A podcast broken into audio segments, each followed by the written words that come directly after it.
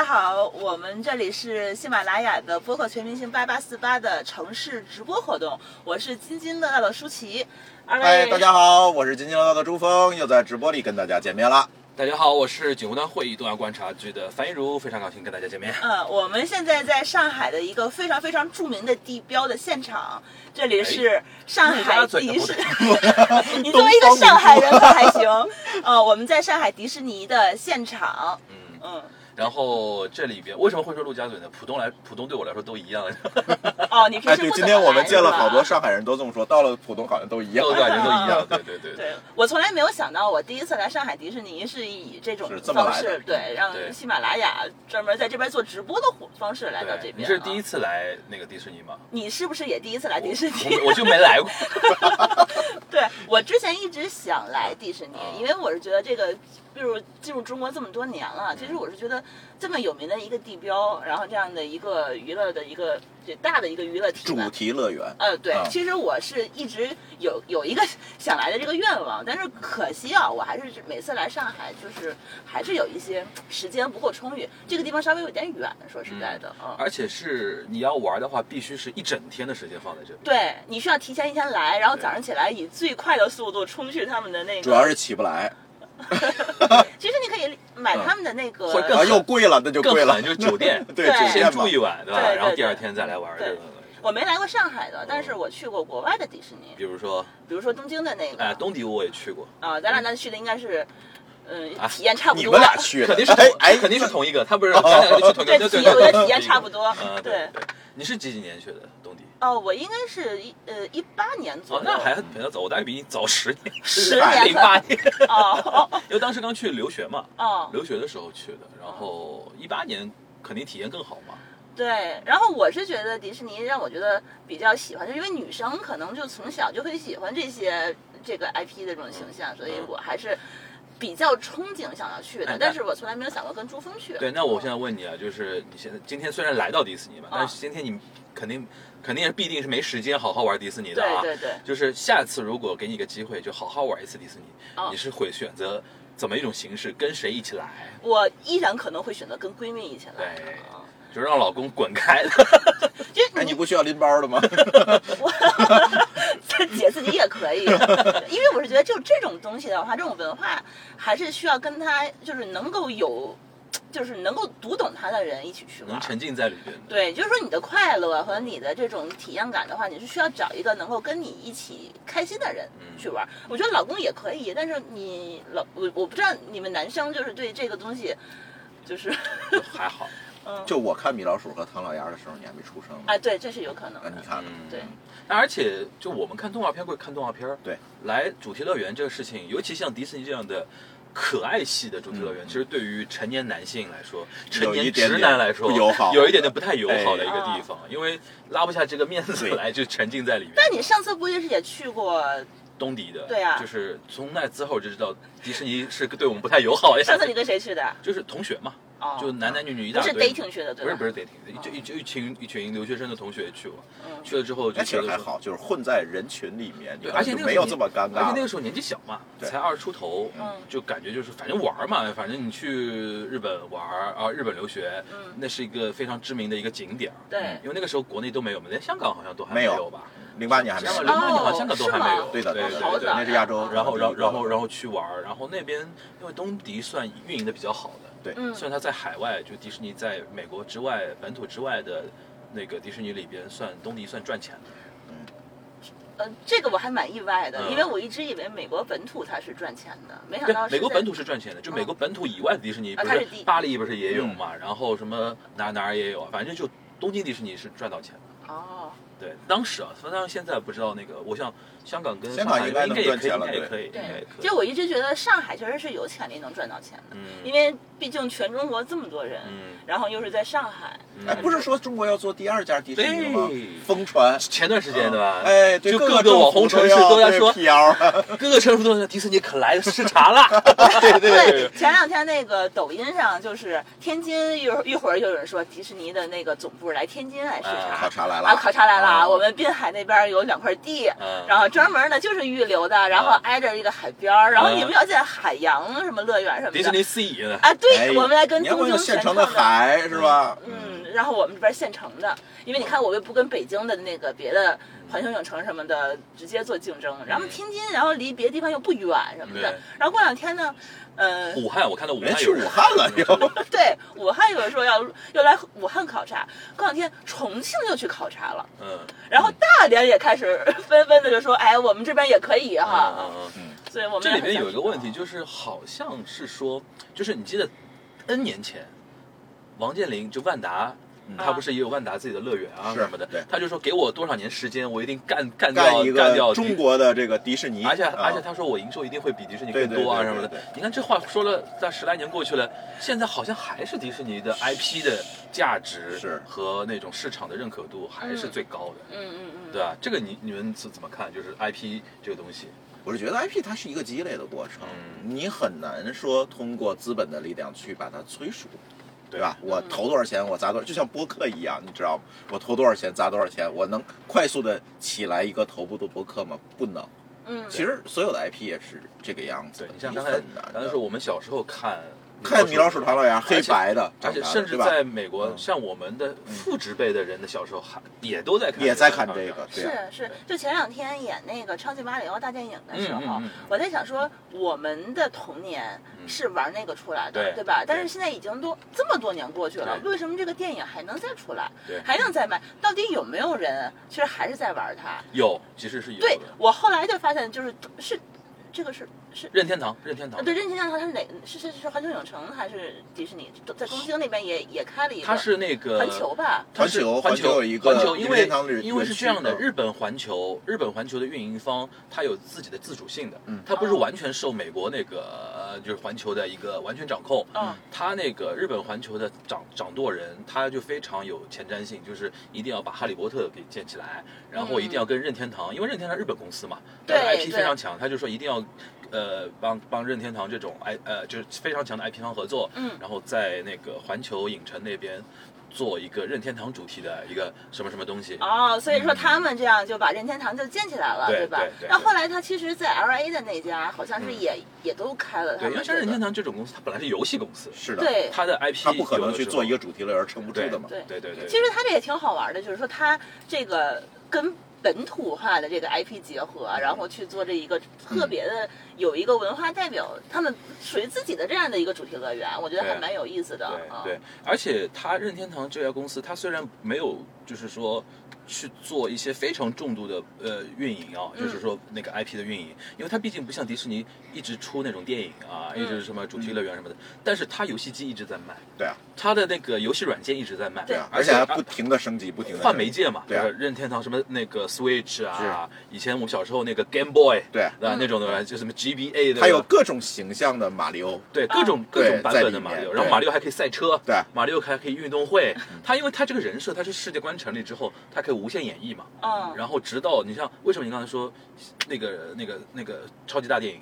嗯那个马超级马里奥马超级马里奥大电影，为什么现在的年轻人还看？因为他真的平时有在玩这个游戏，对，这现在小个是我很意朋友还玩外的。而玩对，就跟那个奥特曼也是一样。可能是穿越了几代人对这个形象。对对，对它的硬件、软件什么的，还是在不停的迭代，包括它的游戏也是一直有不停的新版本。你像那个奥特曼，你知道吧？现在最小的小孩还看奥特曼，嗯这个我真的不知道，因为我没孩子，我所以我不知道他们在看什么。还看奥特曼，嗯还看，因为他这种英雄就是这种就特摄片啊或者什么嗯，他那个世界观就是小男孩，就那个年龄段的小男孩，就是百分百准的。就他们就是要看这种东西，但突然到了一个年龄之后，觉得哦，我怎么那么傻逼，开始拍。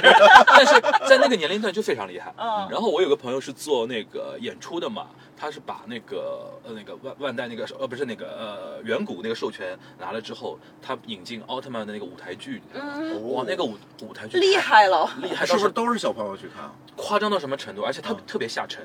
因为我们小时候，我不知道朱峰，你小时候天津什么印象？就电视台播嘛。对。现在我们虽然主流电视台是不播奥特曼这种东西的，嗯但是现在家里没有几个人其实看传统，但是也没有人。看传统电视了呀。对啊，没人看传统，但是大家就是都上网站嘛。嗯它就是各种平台网站里边，它会有奥特曼的频道啊，嗯然后什么铠甲勇士啊，嗯什么那个美少女战士啊这种东西，它是会有。就上一代的家长，他出于习惯说，哎，我小时候看过这玩意儿，这玩意儿应该还可以给我。给我儿子看或者给我女儿看那种东西。然后他们是通过互联网端网站看到新的之后，然后再去下沉消费去做到线下做线下，夸张到什么？他能下沉到四线城市。哇！我那个朋友做一个巡演啊，他整个中国区的那个版权，他做巡演。我说你怎么能到那种什么？我我可能此生我都不会去的那些很小很小的那种那种对对，然后那个地方可能剧场也就整个城市可能小城镇也就这么一个剧场，嗯然后他给我看的那种他现场的那种做的。乌泱泱都是人哦，哎，我觉得这个这个确实是，我觉得还蛮惊讶的。就是一般情况下，我们会觉得去大城市、一线城市才有自己的受众。对，像现在的话呢，就也回归到我们这个主题，就是说，其实互联网的出现和科技的出现，让这些文化已经传播到了我们。认为他去更远的地方，然后更深的地方，对对吧？更下沉。对，这个是其实是之前我们从来没有觉得自就是能够想到的这个点。其实最简单一个点，就是因为我们的移动的那个就是智能手机，嗯，在中国像类似于像一些比较小米啊、华为啊，它把整个价格给下沉下沉了，对，然后让我们其实到县级以下的很多人，其实中国人已经人手一台，嗯。甚至都不止一台吧，对，一点几台是那个智能手机。但是你看用带娃的，嗯，你在你有时候在外面吃饭，你看那种带娃的，就父母偷懒一点，偷懒一点就难弄的，手机一扔，对，然后把你节目摁好，就是奥特曼，就是放在那边看吧。我我跟你说，你这个我们家有一个 Switch，是我从来不用的，我从日本代购回来以后就放在那边，唯一每年会用到的时候就是小朋友来我家，来我家，然后我们家没有玩具，我就会扔给他一台这个，然后呢，管一下午，对。所以其实玩的其实还是当年咱们玩的那些奇奇怪怪的游戏，对对对，赛车呀什么的。然后刚才朱峰说看的都是，不光都是小孩，而且夸张到什么程度？他这种演出有个什么好处啊？一张票带动三张票。是啊，一个小孩去，爸妈必须陪着，或者要么爸妈陪，要么爷爷奶奶，爷爷奶奶，要么姥姥姥爷陪，甚至一家六口人，对，一起一起一起来。然后最好玩的就是他给我看一个画面，就是他中间不是有奥特曼跟怪兽打吗？嗯，一开始打的那个地方，然后所有小孩冲台。哦，小孩不坐在自己位子上，哐往前冲，参与，然后在台上沉浸式，然后然后然后在台口舞台口台上再打舞台口打一堆人，我的天，你就你就看那个画面很诡异，一堆小男孩在那边啊，然后然后镜头再往边上扫，所以爸妈在在看看手机。也无所谓你们在干嘛，就反正就是这一个半小时，他就来遛娃，对啊，那种那种感觉特好玩。你要想到一，就我想到一个这个点，就现在的天津有一些的电影院是专门有亲子厅。嗯，我一开始我不理解什么叫亲子厅，就我以为跟情侣厅差不多，就是有一个片地让小孩在那玩。对，它是在观众区跟荧幕区中间有一块池池子，里头放满了他那个就是可以玩的那些设备，海洋球啊之类的，完了就给孩子扔进去。惊呆了，就带小孩去看电影。但是那种他不吵吗？就爸妈也无所谓，就爸妈也不是来看电影的。哎，这样的话，也就把那个想不吵的这些观众过滤掉了，对对吧？他也不会去。就是这样，我觉得也还好，就孩子也开心，我也开心。哎，因为如果让小孩子在电影院里头一坐两三个小时，太轻松了，很难。就太好了，能解决能解决这个问题，大家觉得太好了。对，所以说还是回到 IP 那个东西。嗯，你像奥特曼也好啊。迪士尼乐园也好啊，马里奥也好，几乎都是几十年的，对，甚至上百年的 IP 的一个。对，它这个 IP 就感觉它是有一个复利效应的，你们有没有感觉？对对对，就是一代一代的，甚至是口耳相传传下去。我们小时候看电视台，甚至小时候开始看漫画，对吧？然后看电视台播的，然后现在小朋友就从互联网上发现。而在这里特别有意思一点，我我现在是发现了，随着互联网的普及，这个信息的传播的效率也提高了。我曾经跟老高聊过这个这个话题，当年当时我跟他聊到是《恐龙特级科赛号》，啊，知道那个片子吗？小时候都在看的那个。对，然后我跟老高说：“你是什么时候开始看的？”他说：“我初中的时候看的。”我说：“我小学时候看的。”因为他因为有地区差，他这个片子一层一层的下发到呃从呃中心城市到二级城市、三级城市，它是有一个分发的一个过程，过程还有个波及。对，但是现在互联网不存在这个问题了。你瞬间大家就都看到了，对对，你比如说那个《孤勇者》那首歌，嗯，对呀，全国小朋友都会唱啊，一夜之间小朋友们都会唱，对，嗯，原来原原来像我们小时候流行歌曲，嗯，尤其港台那种流行流行乐手，他到大陆来做那种唱片的宣传，嗯。首先首先肯定要跑北京、上海、广州的那个电台台打榜。包括嗯。天津，对。嗯就打榜上那种非常强势的音乐节目，嗯。然后他就要放。然后，但是像那种情况下，因为电台是一个地域性的一个媒体，对。而且那个时候前是全也没有全国性的网络 network 那种东西就是它只能覆盖几个重要的消费的大城市的那些电台是。然后等这些地方都有了之后，它会往下二线、下二线、三线继续继续去跑。嗯现在没有这种情况，反正就是只要周杰伦一说我发一个电子专辑，全世界人民都知道，然后就守着。哎，这这个其实我也是最近这两年我发现，我不知道是不是因为我最近太就是上了年纪以后，可能就很少去关注这些这歌手们的这些事情。但是我小的时候就是经常去逛唱片店、啊，哎，唱片公司，嗯对吧？去去买买盘、买磁带什么的，对对对对对他们会一个歌手就一年就会发一张或者两张专辑。对但是就是最近大家还发这种单集类的这种音乐的专辑类似的这种东西吗？他这个说他们只是算单曲了。这个你如果嗯说音乐，其实很很有意思的一个点，也是我们中国其实现在技术啊比较发展比较快，然后年轻人对，嗯。一是这个，第二个呢，还有一个年轻人的消费观念，还有一个就是怎么说呢？因为原来我们年小时候其实盗版很问题很猖獗的，对啊是是对啊。是，基本你也不知道你买来的这是真的是正版还是盗版，你完全不知道。所以说我们在中国大陆地区，就是说消费音乐这个行为本身，嗯。就是传统的那种买 CD 啊、嗯。买歌啊那种行为，嗯。它这个一直没有培养起来这个市场。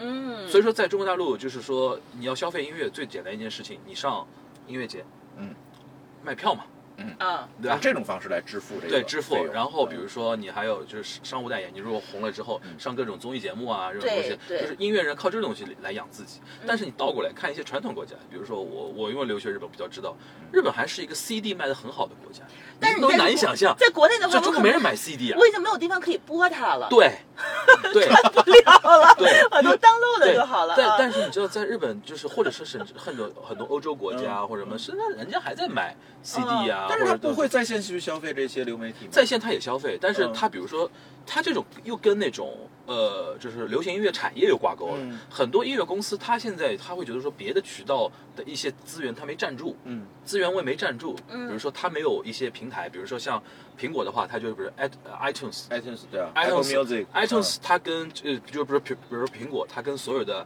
呃原来那种唱片公司，它签一些签一些协定，我有分成的那种东西。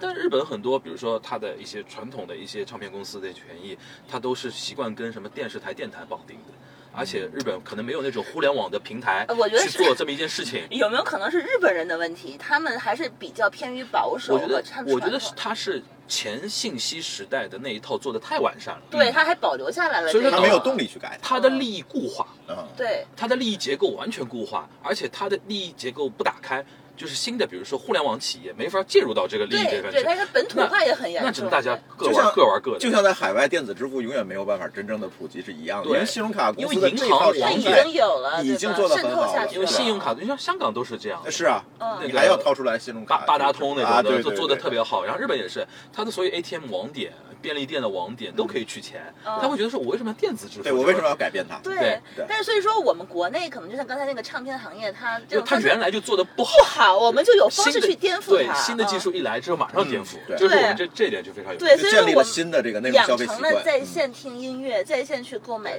节目，呃它这个这个歌曲的这样的一个意识，对包括电子支付这个普及，我觉得它也推广了这样的一个进程。对对嗯对对，你像电子支付，前两天我还跟人家聊到说金金融这一块儿，就是你比如说像日本是是这两年才开始进行一个所谓电子支付市场的一个重新再整合，嗯。就软软银，就嗯。孙正义那家公司 Soft- SoftBank，嗯。因为他手里有 Yahoo Japan，对，然后有那个 Line，嗯，然后有这样的公司，他开始做那叫 PayPay，日本叫嗯。就是我们的支付宝跟那个 微微信支付，它叫它叫 PayPay，嗯，他开始做一些支付宝的动作，就是他开始学我们了，copy to China，因为发现在 from China，疫疫情前几年，它当时出现好多电子支付的平台和渠道嗯，那当时很乱，群雄逐鹿嘛。这两年疫情之前我去日本，你记得吗？在商店的这个玻璃窗上贴满了的，贴满了一堆贴满了支付平台手段支付手段。，对，现在基本上大家开始整合、整合、整合、整哦合，开始到佩佩开始一统天下那种局面嗯嗯。这也是因为它受中国刺激，呃，对就 SoftBank，因为 SoftBank 原来是阿里巴巴的股东嘛，对啊对啊他一看，哇操，这个啊这个是是是我也得这么玩，然后嗯怎么怎么样，就就是有的时候会互相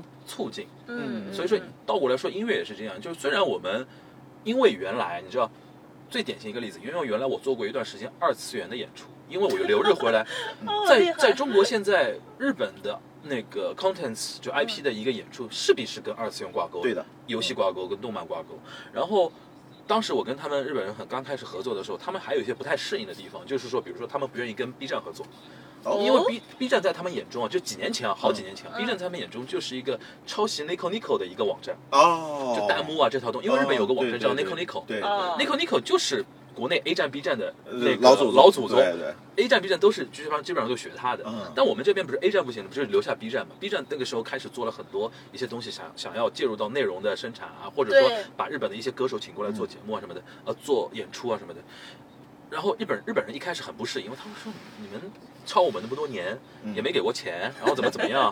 后来我经常说服他们，我说。啊我我说我们当时那个盗版啊，各种各样的说，但你有个好处啊，就是你在没有花自己任何的推广费用的前提下，中国这边主动的帮你把教育市场都教育好了。对呀，是现在你能这边来做演出，你是在收割，你你直接就在收割呀。直接收割就好了。对啊因为我们小基础设施都帮你做因为。我们小时候虽然白嫖了你，但那个时候我们没有支付能力去给反馈你嘛。对现在我们自己手里有钱了，然后你过来做一场演唱会，比如说那个唱那个《灌篮高手》那个就是电视版的主题曲的那个哥们儿，啊就谁嘎一个欧这哥们儿年年来中国，啊 为什么你年年能来中国？他的歌反正是特别受欢迎，对，为什么你能年代的中国？因为我们小时候看了太多这个东西了。对我们都可以合就情唱的，。我们就现在开始给情怀砸钱了，把日本人对给我说服了，好像是这么回事。哎，你确实是，我是现在觉得我们小的时候看过很多盗版电影、嗯盗版的音乐、盗版的书。我现在比如说有了迪士尼，有了环球影城这样的一个线下的这个娱乐项目，嗯我开始为我之前的对这个盗版补那张去买单。门票，就补票张就补电影票。比如说买买周边也是，我去为了之前的这些东西，我去为它去买单。嗯对，所以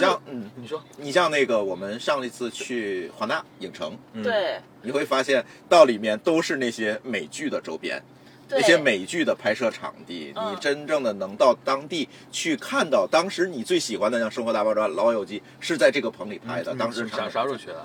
疫情前疫情前，我们回来就疫情了，在在美年19年美国哪里啊？L A 的，L A 的那个华纳影对哇，那个很赞啊！对吧对？当时正好是《生活大爆炸》刚刚拍完，最后一嗯它的这些道具刚刚撤下来，然后你都能看到那个场景，还能坐在那个我坐我坐在烧的那个沙发的那个地方，他的专属的宝座让我坐了一下，拍个照照片。对。OK，嗯像这种，我就说我们来是什么目的？第一，我们是朝圣来的；朝圣第二，就是补这张盗版美剧的票来的，对吧？所以买了好多周边。嗯，是这样的，是这样的，嗯就是说这么一说之后，很多日本那边的版权方他也能理解一件嗯点，就是。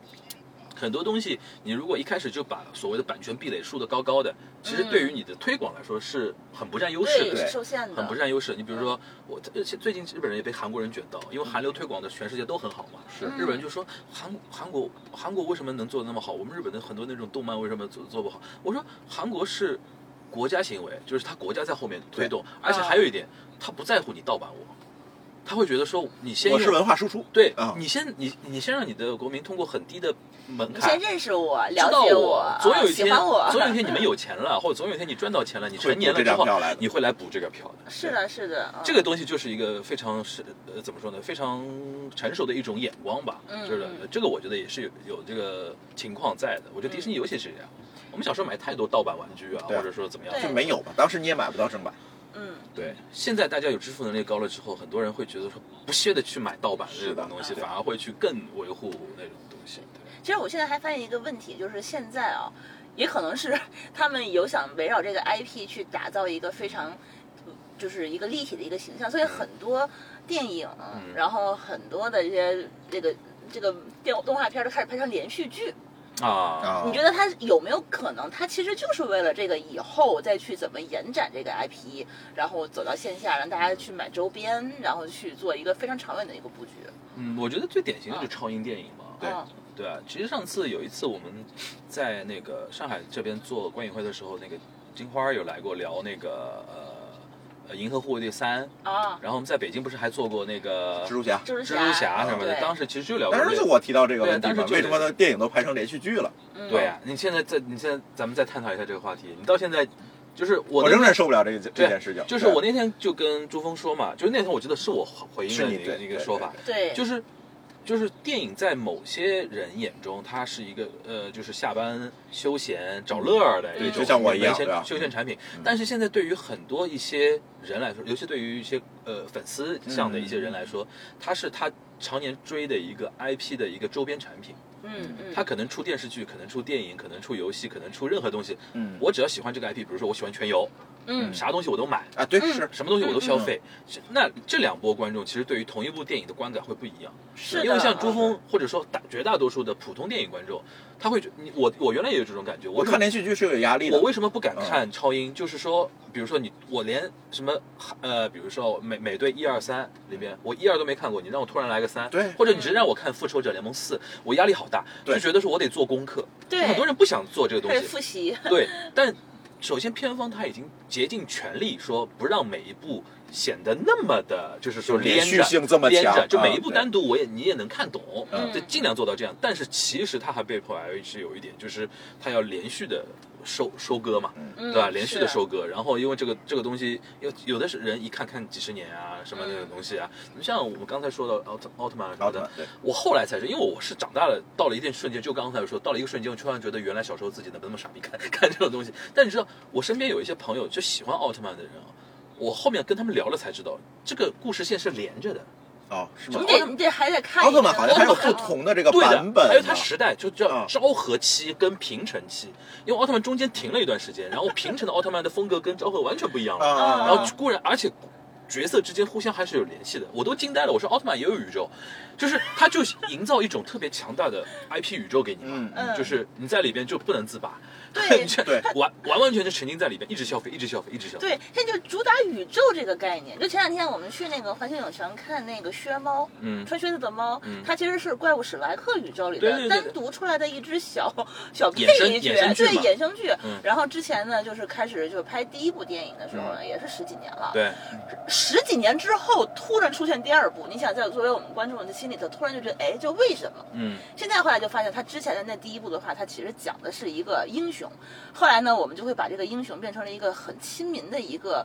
有一个弱小、一个缺点、一个一个嗯这样的一个身边的朋友的这样一个形象，嗯嗯所以让我们会更能去理解他，嗯就更喜欢他。对对然后呢，马上他的环球影城就开始出了跟进，就是比如说有就是他那个游行里面就已经有那个薛猫的形象，对，然后周边就开始卖。对。所以说这哦，我想现在我理解了，现在我们这些导演那么多年之后要翻重新拍起来。而且我因为跟金花聊得多之后，我逐渐有一种感受，就是对于很多，比如说像呃环球啊，比如说像漫威啊，比如说像迪士尼啊，他们有所谓的库嘛，IP 库，然后甚至有角色的那些 IP 库可还行，不 是你要让我们你也很 IP 技库术，知道理解吗？理解的不一样，我可能我他没没 get 这个啊点。没没 get 到你的掉地上了，你这个你这梗掉地上你。能懂吗？从技术流 IP 地理位置库，OK，嗯，继续。啊，我说的那个就是他他仓库里边有很多可以用的 IP 形象，我懂，我懂。他有一个有一个点，其实也感觉就是说，因为这些内容公司时代逼迫他一直要出新的内容，对，嗯，所以说他必须得搞创作嘛。然后他为什么选用那种他原来所谓的你刚才说的 IP 库里边的那种 出不来了。出不来？醒醒醒醒，姐姐姐姐姐姐姐姐姐姐姐姐姐姐别笑了。然后然后比如说他为什么找到猫啊什么的，就是那个穿靴子的猫啊什么的。就是首先他会选择去找一个原来形象没那么深入人心的一个东西去做再诠释，因为因为我上次听那个曹晶跟我讲，他有一次在飞机上就是实在无聊，就把你说的那个穿靴子的猫的第二集给看了，很好看，他说很好看，很好看。然后他他他自己解读出来一个点，他就说，其实他说一一比较低幼，低幼，而且比较典型的那种套路。对，对，他说二很深刻他。二就做了一个相对成人向的一个故事，是是是，就是说他其实本来想做一个这样的一个阐述，嗯，想讲这么一个故事。那但是他又没有办法说跳脱他原来那个所谓的宇宙里面那个 IP 库哈，去重新再做一个。你不要再 Q 我了。因为因为那那个对他来说，可能就是说成本啊门槛相对高，我随便拿一个出来，再做一个这个，就怎么说呢？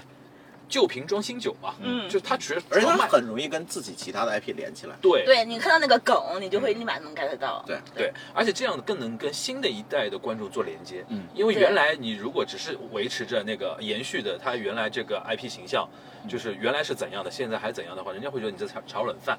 对，现在你做出新的一种面向的时候，年轻人也能接受，然后年年纪大的一些，因为首先我们都在变老嘛。对我我还想说，十几年我们也长大了。对对你你的理解的东西，对，蛮讨巧的，其实蛮讨巧实不一样的所以说，比如说我们现在有，就中国也有也有自己的很传统的一些，因为这两年，比如说像哪吒啊、封神啊，哦为什么一直反复在演绎？就是你如果纯演绎，就是你看，我举最典型的例子就是哪吒那个电影，嗯，就是我之前一点不看好它。因为原来我自己不是投影投影院，就是特别敏感嘛，就是一直开看什么那个预告片啊什么，就看它成色。我记得我当时看那个哪吒那个魔童降世的时候，那个预告片，我说什么玩意儿这是？嗯这怎么画那么难看？那怎么能火嘛？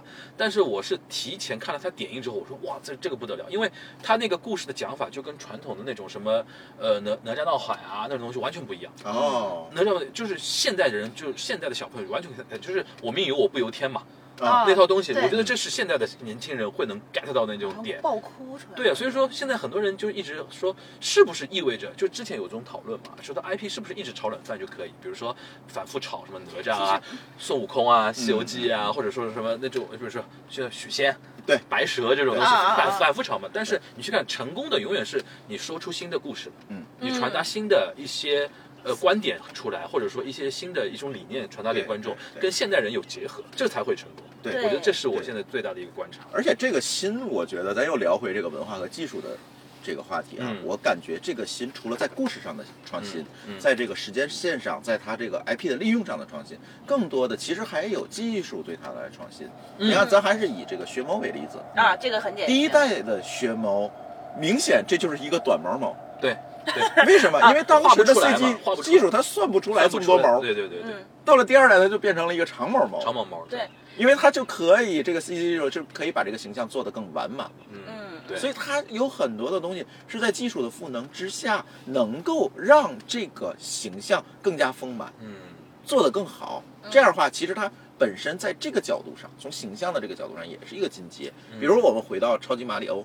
也是这个事情。一开始你说那个像素小人儿，他再怎么做，他不也是像素小人儿吗对？慢慢的随着他技术的发展，哦变成了一个它这种越来越呃具象化电影 3D 的啊，越来越可爱，越来变成三 D 的东西，它才能够成为一个你看得见、摸得着的一个 IP，对嗯它才能去进一步的把它这个市场打出来。对，而且他现在的话也已经不是说只讲究做得好，嗯或者做得像，或者是这种技术怎样，他已经开始追求做得越快，哎又快又好。嗯。比如现在有很多那个技术，就动漫的技术，现在也在发展嘛。嗯。比如新出那个叫什么三炫二这个技术，你像最近这两年有好多电影其实都在在利用这个一直用这技术。个东西。灌篮高手嘛，灌篮高手就是典型三炫二对，其实薛猫也在用。其实我当时第一次知道三炫二这个技术的话，也是从薛猫那边，当时是现场点映里，下面有一个嗯学者吧，就专门说这个东西。其实他其实就是用，就是他其实就是为了要快速的能够把这个动画这个效果做出来。嗯包括《灌篮高手》，你说《灌篮高手》的话，我们小的时候，你现在前两天我刚去回放了一下，我们小的时候看得下去吗？看看不下去。我说老实话，我看了那个电影版之后，再让我看 TV 版，我觉得不行了。但是你当时的时候，其实你是不意识到它这么难看的。当时我们能看到的东西也就这样，，也就是这个意思，嗯就是说它可能已经是非常非常先进的一个动画。那你现在回去回过去来看，它好像确实是那人只有嘴在动，对整张脸，对对，就是就是其他的五官都没有在动。但你再看他那个大电影，嗯。就非常细腻，对，非常细腻，非常顺畅，然后它嗯很多的这个场大场景，然后它就拍出来的这个效果就很震撼，嗯跟当年是完全那个只能拍局部的那当年那是挨针手绘出来的，跟今天通过现代的电影工业生成出来的东西，那肯定是不一样的。嗯，对，不过还有一点就是，我觉得现在技术一直在不断的进步嘛，可供创作者就是 creator 们选用的技术其实有很多，是。你的展现形式选择也多了。然后这背后就有一个就是你的呃想传达的那种东西理念。嗯导致你也能选，你应你会去选择怎么样的技术？比如说今年那个深海那个哥们儿自己原创了一个叫什么水水墨什么是，我我我忘了，就是一个专业说法，就是你会觉得它颜色非常绚烂，嗯，那那种东西。然后就是比如说像那个井上雄彦为什么选择三选二这种方式来选来做这么一部片子？然后还有一个就比如我想到那个中国奇谭，嗯，中国奇谭，我觉得你看吧，就是每八集八集八集还十集吧，每集是因为它每每一集是一个小。团队来做的，其实是个命题作文嘛。但你看每每一集的技术风格就完全不一样，然后它背后就有一个很大的解读空间。你为什么这里用水墨画？你为什么这里面用那个竹针的一个木偶？你为这这么的？因为。这个东西现在在现在的，就是其实现在做动画片来讲，我们仅做，因为今天在迪士尼嘛，就是说动画片做动画片来讲的话，技术其实没有那么大的一个障碍，障碍了，无外乎就是门槛没有这么高了，时间、人力、成本嘛，你要投得下去就是这样。问题就是在这种条件都具备的情况下，你怎么通过这种？技术来诠释你的理念，对，这是更重要的，而且而不是说什么怎么贵怎么来，哎，对。而且现在动画片的话，它跟真正去拍摄还是不太一样，就有一些场景拍摄起来就是很难的。嗯。但是动画片，因为你是画出来的，对你是从你是从零开始创作的话，它其实很多的效果。就上次那个蜘蛛侠的那个很多那个那个那个那个转场的那个效果，那个你拿真人是拍不出来的。哦，对，所以说他现在动画片的话，我觉得已经跟我们当年看动画片的那种理念是不一样的。对，小的时候我们觉得动画片是低龄少少儿，对，只是面对于青少年他们去爱看的东西。其实成年人其实很少，就是说你看。但是现在就变成了一个全新的那种形式了，对，也不是在于说我动画片只是给小朋友看了。的确是你像我们长期有个问题嘛，就是说。呃，成年人有一个固定观念，动画片就是给小孩看，嗯，所以说才会有那种，比如说什么几年前那种，比如说呃。呃，就是《熊出没》啊，《熊出没》之前，《熊出没》现在即便《熊出没》每年都在进化，是 是吗？你不知道吧？他《熊出没》每年不是都会出一个春节档的一个大电影吗？嗯，每年都有一个。我有关注过，他现在你去看他最新的那那一季的那个大电影，其实他已经开始有点像薛猫那个路子了，他开始讲一些成年人也能 get 到的一些故事，对。然后他在技术上也是日趋那个完完善，因为因为他有一个完整的可以预见的一个回报体系。因为每年你知道很有意思，就是春节档电影最有意思，就是说永远有一部《熊熊出没》，嗯，对吧？《熊出没》之前是《喜羊羊灰太灰太狼》灰太狼，对，那个还是相对更那个标标签更符合一点。但是到《熊出没》的时候，它每年都在做一些变化什么的，导致它其实你去看它每年的那个春节档的那个呃营收啊票房，永远是一个非常正向的一个在逐步增长。那等于对出品公司来说，我这个投入我能看得到回报的话，那我就愿意加强它的一个投入。嗯，就东西就越做越好，然后就是说把故事就想得越来越，就是说怎么说更符合更多圈层的人能够看得进去那种东西。然后它逐步，你像《熊出没》都能做到，如果老少咸宜的话，其实对于很多人的概念会打破，对吧？因为像我们这个年龄，已经没有那种什么卡通片一定是小孩看的，大人不能看。你像再往下捋的话。更没有这种芥蒂。等这些小朋友们再长大，再长大，他就会觉得说，哦，所以他就这个复利效应就形成，文化就这样一代一代去传下去了。对对对对对，我觉得刚才朱峰讲的复利就体现在从我们这一代开始往下数就复利开始，因为上一代人还是比较难难接受说卡通片嘛，就动画片嘛，就小孩看的嘛。对，现在其实这这个东西，我觉得已经不存在这种问题了。嗯，对。那聊聊技术呗，因为聊到那个就是说，现在比如说刚说到迪士尼也好怎么样，现在因为。大家都很卷嘛，就是是就是怎么说呢？尤其今今年吧，就今年从那个 ChatGPT 出来之后，然后还有那种画画的那种那个叫啥？那个 Journey 的。我经常看到我们那个舒姐在那个朋友圈里边发出，我们这一期的封面 是什么怎么画出来的，对吧？对。就是这个东西，你们自己作为技术出身啊，就做那个科技圈的，怎么来看这个东西？呃，我先说啊，我是首先觉得今年。唯一让我觉得这个科技圈有亮点的东西，就拿得出手的东西的话，全是这种 AI 项的这种产品。然后呢，我也就觉得这个东西确实使用起来是有门槛的，很多是国内呃使用访问注册或者是收费什么的，有点麻烦的。对，就但是我是觉得它确实很多人有已经开始有一种焦虑了。从来为什么？其实这个东西你不是今年才出现的，我们知道有这个东西，它起码就是。我在一九年的时候已经开始在从事这方面的工作，但是为什么今年开始火出圈？是因为它一代一代迭代，已经开始已经完全趋同于一个呃正常人可以创作的一个。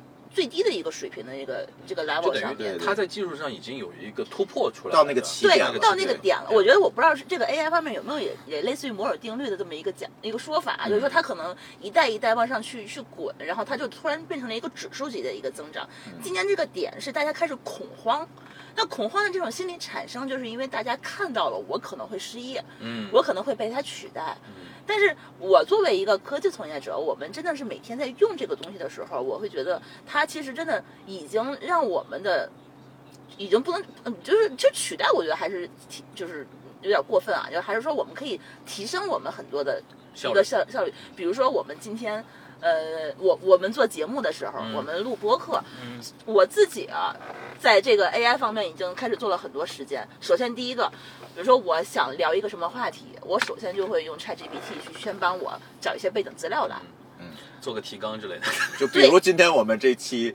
直播的提纲，对我发给我，我用半小时，我跟那个导演说，我半小时，我我出了一个提纲，然后我们就按这个。导演说挺好的，挺好的。导演可能会觉得哇，你好厉害，对，你好快哟，然后你好重视我们，其实也也也是重视啊，就是。但是聊爆了，聊爆了。但其实你确实是出来了以后，你会知道说哦，我大概这个方向去帮你去梳理出来，然后我还会用它去帮我取标题。嗯。有的时候呢，我我们这期节目录完了以后，我把所有逐字稿，然后整。理出来，然后你帮我去想，说你围绕这个整个的内容，你去帮我想要一个什么样风格的标题，嗯，他就会帮你列十个、二十个，你自己去选。然后呢，我还会让他帮我提炼金句和你这个中心思想，嗯，包括我们三个人，每一个人在这里面，比如说你说了什么文化类的观点，它是一些科技类的观点，它是可以去帮你直接分类整理出来的。嗯，比如说你想把这个内容整理成文字。或者是短视频，或者是一些其他的可以更利于传播的这样一个方式，现在 AI 都可以去帮你做到这一步。它可以在既有内容上去做再加工和二次传播的这种辅助，对不对？对对。但是你这个内容是谁创作的？我觉得不是 AI 创作的，嗯，那还是我们创作的。对，它不是凭空出来的嘛？你还是要有一个想法，有你的观点，对，呃，有你的事实等等这些东西，最后把你的观点变成一个节目，是是不是可以这么理解？就是从零到一还是人在做？从一到一，从一到一百是 AI 帮帮我们做，啊，我觉得反过来，反过来啊，就是从一到十是他在做，就是说他可以做最基础的实习生的这样的一个工作，但是你把它拿过来以后，再加工、再完善、再变化。然后呢，你把它变成一个更立体，让大家更可以去接受的一个方式。这一步跟人跟人之间的这个链接，还是说需要人去做？就是共情这一块，AI 是解决不了的。对，我是觉得我们啊，作为科技从业者所做的事情，就是说我们跟科、我们跟技术、跟代码、跟机器之间的沟通，是通过我们的这样的一个方式，一个比如说手工具或者去创造出来去实现它。但是人跟机器之间的沟通并不是每个人都这么顺畅，那这一部分的话，其实还是出现在这个人的这个节点上，我们去做了一个翻译的工作，所以把人跟人之间的这种这种信息再去传达给机器，让它去再去美化、去完善它。但这一部分指令，其实还是我们去做的。所以说，昨天我看到一个呃日本的一个企业家，他也算科技行业的嘛，他就在接受采访的时候，他说取代人的工作的取代人的工作不是 AI 本身。嗯，而是那些精通于 AI 的那些人取代了其他人的工作。你说的很对。就前两天我们其实也做了一系列这样人人工智能的这样的一个节目，就大家都会焦虑说我会不会被机器取代？我说不，你一定要顺应潮流，一定要学会这些东西。它的门槛其实并不是很高，你让它作为你的技能的一个加码的工具，然后让你变得更强，然后你去驯服它。对你一定要加入降临派。这个梗有点深，这个梗有点深，有点深，大家去看《三体》吧。但《三体》它这个东西还是蛮蛮超前，包括那个，我觉得，呃，题外话，我是觉得那个那个，哎呦，《流浪地球》对，也也是也是，它有很多人人就是 AI 思考的一个点在里面。对，《流浪地球》这部剧，我们总觉得是有一定的预言效应。是啊。你有没有发现，在第一部《流浪地球》之后，我们就那个口罩了啊？对，然后其实第一部的。你说到你说到这个，我想到一个梗很有意思。你知道那个那个郭帆，不是要准备拍三了吗？嗯，然后啊，对，他是去跟这些 AI 专家开始请教。你知道郭帆本来那个剧本大概已经写的差不多了，然后他完全推翻，对，然后说他派了很多一些助手啊什么去跟 AI 专家去聊天，因为他怕他写完之后拍出来之后，现实层面的 AI 进步已经超过他了，我觉得这很有可能，很有可能。所以说他说他现在已经完全卡，就是说推翻前面了，就重重新聊。你看《流浪地球二》，他讲那个数字生命，对，瞬间在《流浪地球》播完之后的五个月之后吧，嗯，你看现在数字生命这个技术已经有人在做了，嗯，就是把你。就是把你真的吗？在生活当中日常的视频、音频、说的话、写的字儿都搜集出来。你是说那个虚拟形象吗？对，小女孩，小女孩就可以了。小女孩，然后他就给你变成了一个你自己的数字生命，你甚至可以问他问题，你他是可以用你的风格去回答的。甚至说这些回答就是在于你日常他那些文章文字的积累。你知道我们前两天就是有一个他们自己这些码农们恶搞啊，就开始做一个项目，就是做一个虚拟播客主播这么一个 一个这个项目，就现在已经是大概是可以。做到，比如说我们现在在做的是什么？比如说我们现场录音，比如说用这个麦克风的这个环境，比如说有背景音，然后这个效果录的不是很好，然后我们或者是编辑过程中有一些问题剪掉了，我们要修复这一下，要修复这个音频。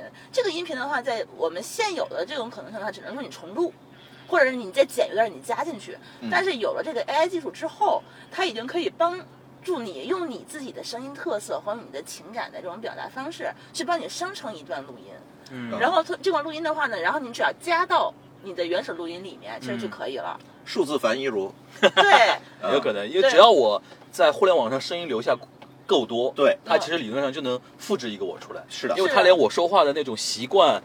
对，那这其实就能甚至你的一些观点，他都能给你总结出来，按照你你的观点和价值观来回答这样一个问题。有有有一次咱们在那个阿那亚做那个那个活动，是在一个大罐子里那个玻璃房里头，然后录的那个音的效果就不是很好。对。然后我们就用这种 AI 的修复技术，然后把那一整集就修复过来了。哦，那一集你修复的，然后对，然后又重新就重新配音，用 AI 重新给这些。主播配音，因为这些主播他日常都有很多自己的录音嘛。我说你你每个人给我一个小时，你自己就喂喂给 AI 就好，就喂给 AI，AI 就学出来了，然后就重新等于重新配音了。对，那比如说我们具体一点，落到动画片这个东西，嗯，以后可能是怎么样的一种生产模式呢？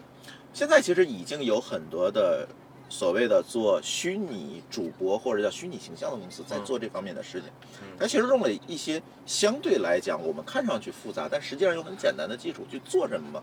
就是把原先静态的 IP，嗯，变成活的，嗯，呃，比如说我们那个咱就不提名了，那个做盲盒那公司不是有一个小 IP，对都是开盲盒开出来，它摆在那儿是哎是一个静态的，然后呢，他们通过自己的一些技术和算法，就凭空的把它变成一个可以动的东西，嗯。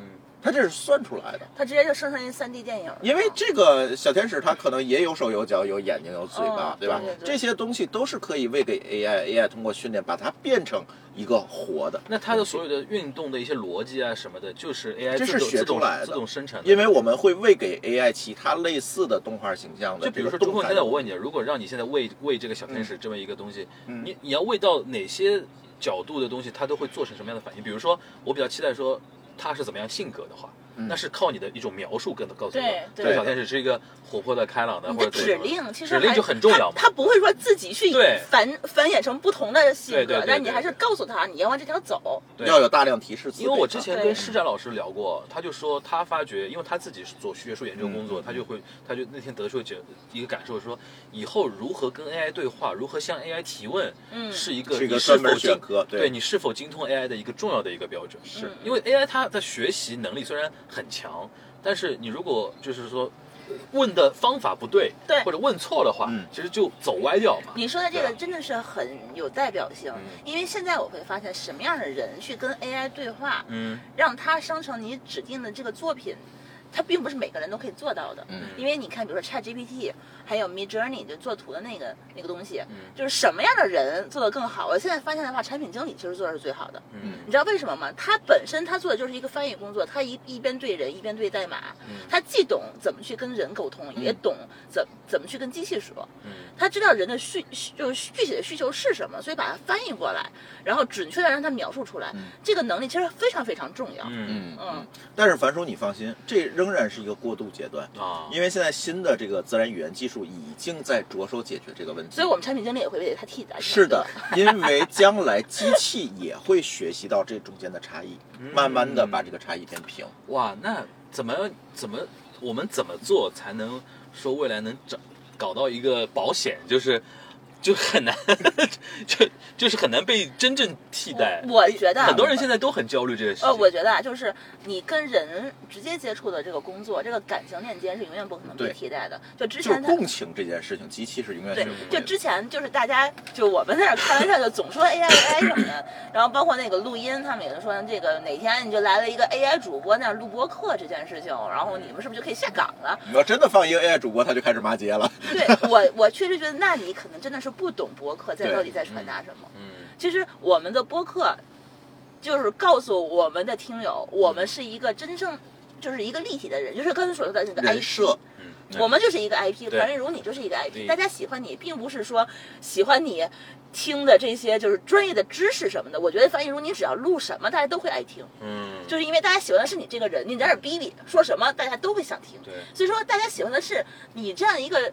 感情的流露，嗯，和你的一个你的态度和你的观点，但就这种东西的话，AI 是不会自己生成的，嗯，是有一个人告诉他才可以，嗯，那也就是说那些资讯类的节目反而就是最容易被替代，对，是事实性报道这些东西，对，你看你们做媒体的人就很能明白哪个是观点，哪个是事实，对对对对对。事实的话，现在已经大部分被 AI 产就是替代的差不多了。比如说，你一场球踢完了以后，一秒钟给你生成一篇稿子。对他来说，抓取太简单了嘛。对对对对。而且现在，比如在球场里面也有大量的动作捕捉的这种设备，他已经把原始数据采集上来了。AI 只需要把这些原始数据学到手，然后用他以前学到的这些人类写出来的足球报道的这个文章的语式，把它直接写出来就好了。嗯，对他来说，如果是这种渠道的话，他就替代的是原来。体育报道的那些记者，一些记者，编辑，但是他替代不了体育评论员，替不了，替代不了球评，对，球评是替代不了的，对吧？对，OK，你能理解或者是一场球赛的背后那些故事，是的，好玩的地方，对，比如说什么梅西在那个那个，比如说休息室骂街啦那种事情啊，就是他背后是，或者说我是梅西的大粉丝，然后我到底有多少喜欢他，然后那种那种那种感觉，感觉，对，那种那种比如说共情点，就是说，哎，樊叔你很惨，你的经历什么，你告诉我了一个什么样的一个一个。就是说，怎怎怎，我应该怎么学，然后我怎么去去去影响别人的这些东西，我觉得 AI 是没有办法去做到的。嗯，对，呃，你的喜怒哀乐，它是没有办法通过 AI 非常非常明确的去表达出来。那等于是以后，就是以后的年轻人，他找工作。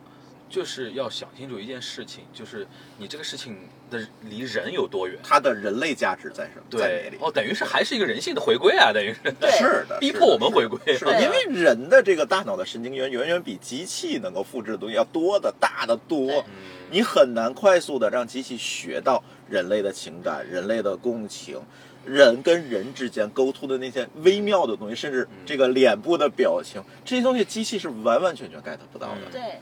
你看，比如说机器，它是可以写电影，但它永远做不了编剧。嗯嗯，它能做编剧，它可能做不了一个优秀的编剧。嗯，做不了一个非常打动人心的作品。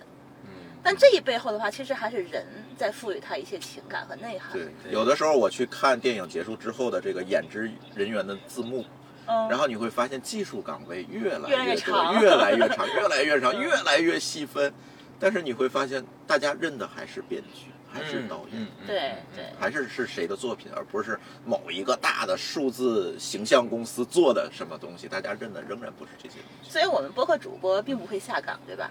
我们其实面对的还是观众啊。你现在问我，先挣到钱再说。你开始焦虑了吧？你现在疑问了，对吧？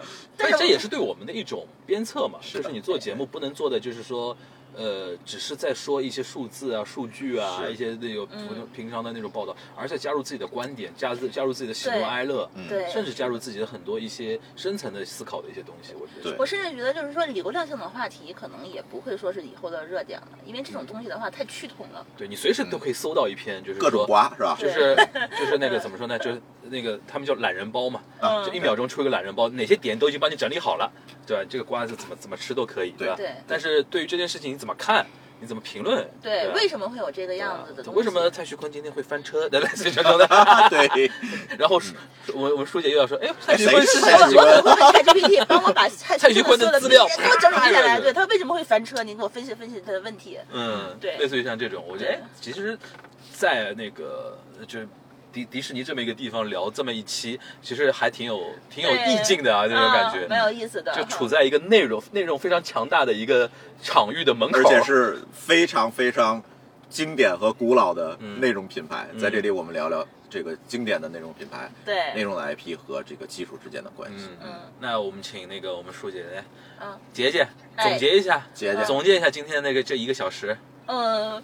这一个小时的话呢，我本来是想消除你的焦虑啊，就因为科技 本来是现在是一点点在进步，我觉得其实从各种各方面吧，比如说艺术、电影、文化，呃，我们教育没有说哈，但是其实我觉得现在改变互联网教育的这个方式也挺多的。对，然后包括这个音乐，包括这种这种所有的休闲娱乐，科技已经其实给我们带来了一个非常非常翻天覆地的变化。但是这个变化的话，我们自己本身是要跟上，嗯跟上的话呢，才能不不会被时这个时代呃所落后在后面。嗯嗯嗯嗯。然后朱老师，但是同时，对吧？有但是是吧？有同时，但是同时，大家一定要了解到能技术的能力边界在哪里。嗯你只要知道这个技术的边界在哪，你就知道你在哪个点上不会被淘汰。对嗯，对我作为一个文科生来讲的话，就是我我有消除你的焦虑吗？就是这这这种他其实不太焦虑。我其实没有那么，我我其实这段时间跟很多人试图在对话，我跟几乎跟所有的我觉得某个领域里边一些、呃，我觉得有意思的人在聊天的时候，我都试图把话题引向 AI 这个话题，因为我觉得哦这个东西哦是会影影响无眼福界嘛，哎任何行业有以后它都会去颠覆的。嗯那我就想知道说，现在在某些具体行业里边。那些排头兵，那些嗯先先锋的那些人，他们怎么来看这种东西的挑战？嗯后来我觉得说，我问了那么多人来说，大家好像思考的那些方向，嗯或者说一些感感受的方向都差不太多。就像刚才两位说的那种方向，嗯就是它最终考验的还是说你的那个东西是不是经过你的思考和沉淀，基于你真实的人的那种东西的一种都呃呃。产生出来的，而不是原来那种机械化的那种复制是、简单复制那种工作。如果是那种工作的话，以后有大量的那种呃会被替代的一些可能性。但是回到人的话，你如何甚呃，首先一点啊，就是你如何这个工作是沉淀的。比如说我们举那个播客的一个例子嗯的话，我们刚才提提到，如果你是一个资讯类的节目，嗯，就是那我如果真的要听这个资讯，谁报不是一样吗？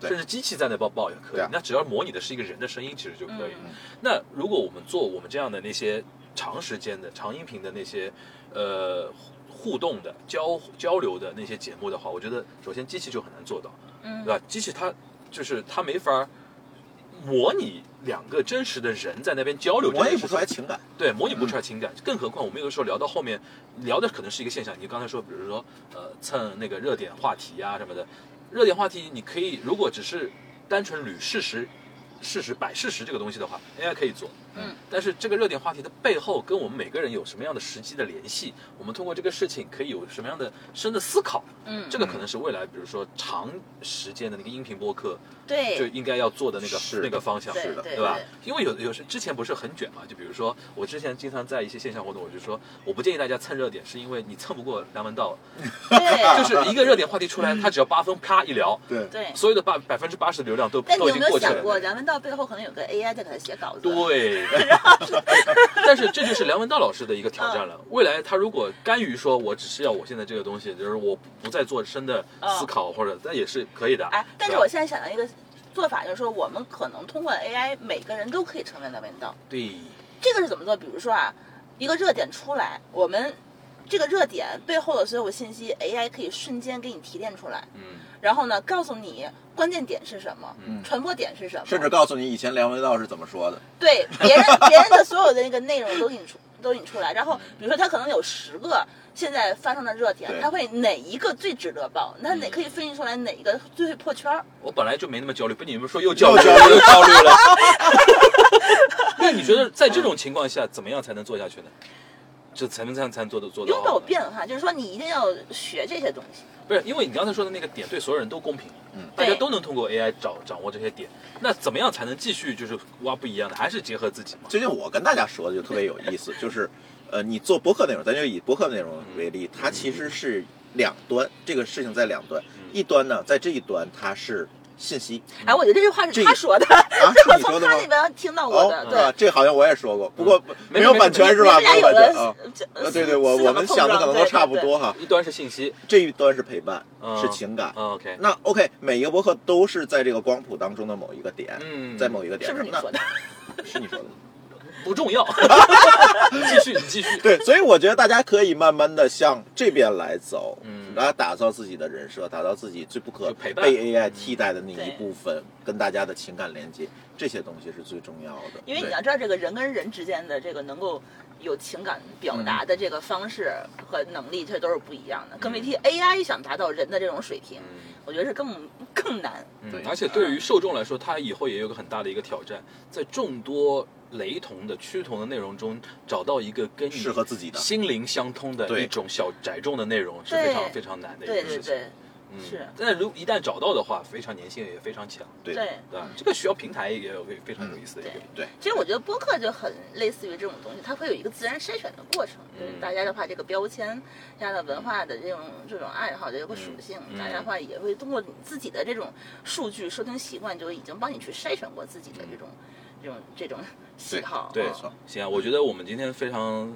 神奇啊，在那个迪士尼门口嗯聊这么一个话题。然后我希望说，听到这一段的分享之后，大家除了对于那个 IP 内容有一个认知之外，还是要对于未来就是内容跟技术对，跟人哎，啊，我的一种互动关系，嗯还是要有一个非常，我觉得是要思考一下这个事情，不能这是一个跨界的一个文化的一个最解决我焦虑的就是说，大家不要害怕这个东西，拒绝这个东西，而对是要去要融入它要做降临派的。对，要做降临派，没错。